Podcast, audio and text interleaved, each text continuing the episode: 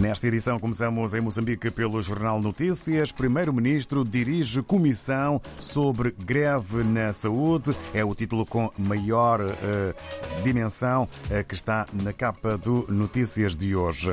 Sobre o uh, 11º Festival Nacional da Cultura, o título é Bailado Inaugural destaca resiliência da celebração. Sobre o ano letivo 2024, primeira classe tem 1,6 milhões de vagas.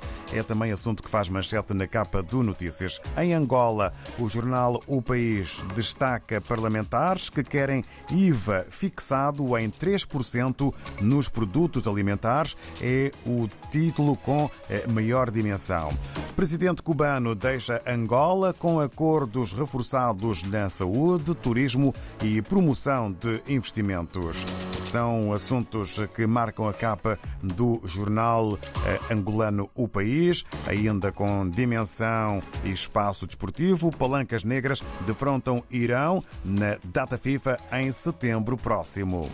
Avançamos agora para São Tomé e Príncipe. Segundo a agência STP Press, governo adverte os agricultores à prática de agricultura na zona protegida do Parque Obo, em bom sucesso.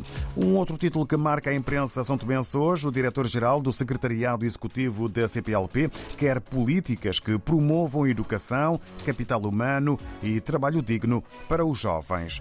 Vamos agora até a Guiné-Bissau. Segundo a publicação Democrata, podemos ler Procuradoria-Geral da República pede aos magistrados a distanciarem-se da política e trabalharem pelo povo. Um outro título para a imprensa guineense: Governo de Geraldo Martins baixa preço do arroz. Vamos fugir, entre aspas, até ao Brasil, encontrando o Estado de São Paulo sobre contas públicas. A aprovação de arcabouço fiscal põe fim à regra do teto de gastos. Ainda na capa do Estado de São Paulo, em matéria de ambiente, mobilização blinda reserva de Ilhabela.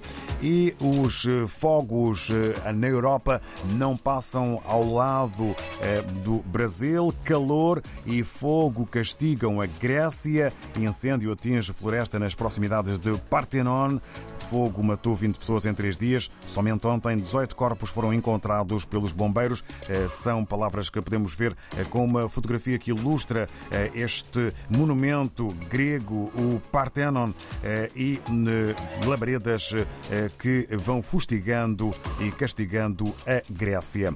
Do estado de São Paulo, no Brasil, regressamos à África e temos já a conversa agendada com Sheila Ribeiro. Estamos na redação do Expresso das Ilhas em Cabo Verde. Sheila, muito bom dia. Bom dia, David. Faz esta semana 37 anos que em Rincão, Santa Catarina, ocorreu uma tragédia causada pela ingestão de metanol.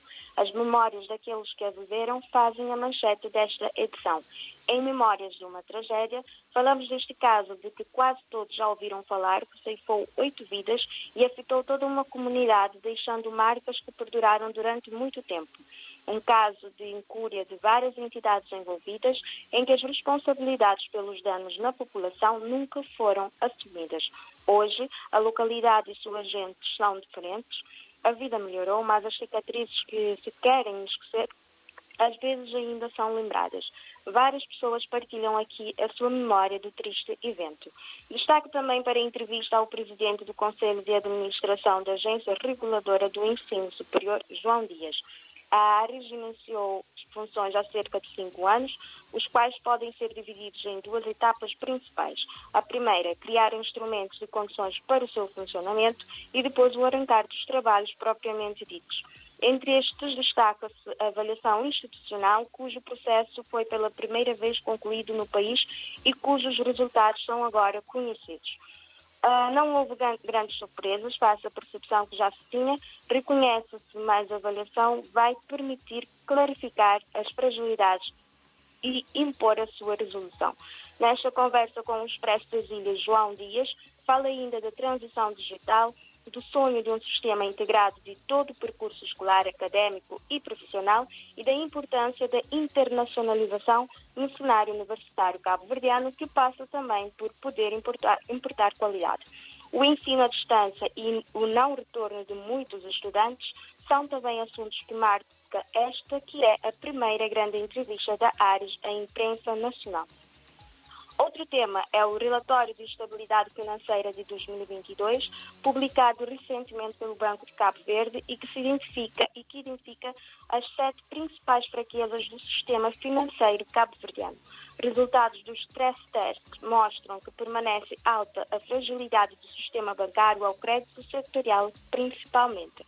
Na sequência do caso Peroga, com 38 sobreviventes resgatados em águas nacionais, as migrações são outro destaque da edição desta semana.